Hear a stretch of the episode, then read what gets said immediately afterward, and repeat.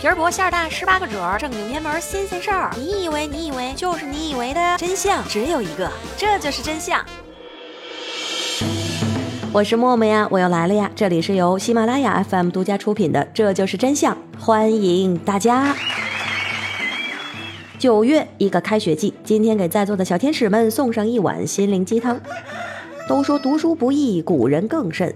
为了读书，受过的苦，走过的路，泡过的枸杞，丢过的小命，但是更有幸福与快乐。不论是家里一穷二白，还是名副其实富二代，读书人都喜欢去一个地方，那是集餐饮、娱乐、床上运动于一体的乌托邦，那是一个能和小姐姐填词对句、寻找灵感的烟花之地，那里就是咱们今天要聊的地方——青楼。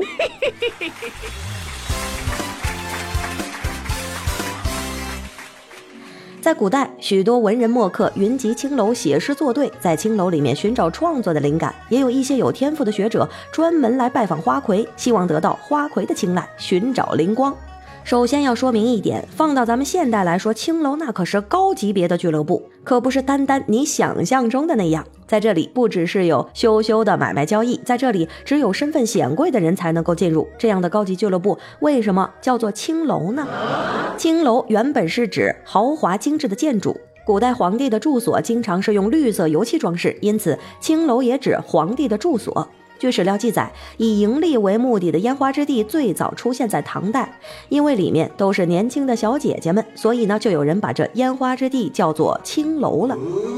清朝末年，在经济繁华的城市，富家子弟寻欢作乐，平康青楼林密山深。每到夜晚，灯红酒绿，纸醉金迷，莺歌燕舞，声色犬马，达官贵人、土豪巨商、纨绔子弟、文人雅士都对这里趋之若鹜。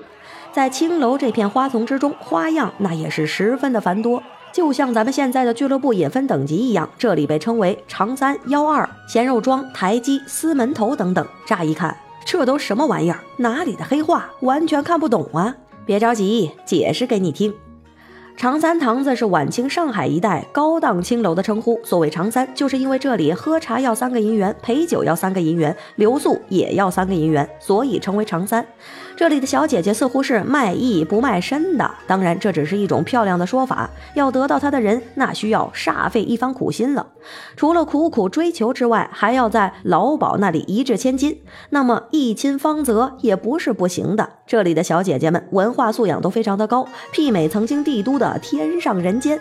高校大学生、硕士学士应有尽有，既有学识又有颜值。来到长山堂子的客人是形形色色，什么样的都有。不管你是达官贵人，还是贩夫走卒，或是三教九流，只要你有钱，哪怕你是个光头和尚，长三小姐姐也陪你唱歌跳舞、琴棋书画、对酒当歌，坐在你大腿上任你嬉戏。这里只认钱不认人，所以做官的、经商的、读书的、种田的、捕鱼的，甚至街上行乞的，只要你腰缠万贯，就可以到长三堂子里面去做花头，奖金两，行贿受贿，升官发财，花天酒绿，夜夜笙歌。而这里妙就妙在卖艺不卖身这五个字上，自然就有源源不断的小哥哥上钩了。不要嘛！再说说幺二堂子，这是中档青楼的称呼。所谓幺二，是因为这里喝茶要一个银元，陪酒要两个银元，所以幺二就是一二的别称。要说这里的姑娘，正好和长三相反，是卖身不卖艺的，因为他们有嘴不会唱，有手不会弹，陪酒没套路，猜拳没招数，所以就只能是卖身了。但其中也不乏一些长得特别漂亮的小姐姐，所以有些 VIP 客户长得五大三粗，也没啥文化，不喜欢附庸风雅，就偏爱幺二的姑娘，还努力帮他们陪酒冲业绩。不要乱摸嘛！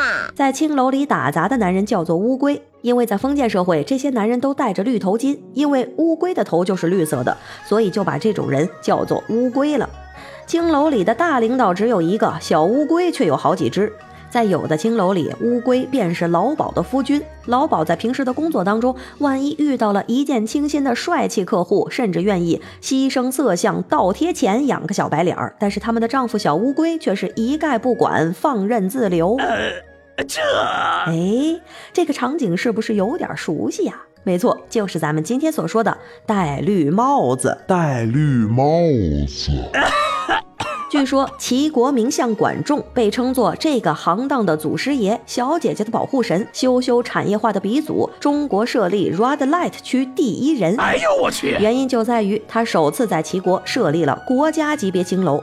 这是世界历史上有文字记载的第一次，所以修修从业者们都要向他供奉膜拜，以求生意兴隆，顾客满座。哎，说了这么多，我为什么好像很懂的样子啊？这不重要。其实我想说的是，历史总是在循环的发生，人类始终在这个循环里面。我们以为自己比父母的那一辈过得好，这大概只是一个错觉。充满优越感的办公室白领和几十年前的纺织女工，还有今天我们讲到的小姐姐们，从社会地位上来看，其实没有什么区别。嗯，我们都是这个历史洪流中的普通人。今天就到这里吧，默默在下期节目等着你，爱你们哟。嗯。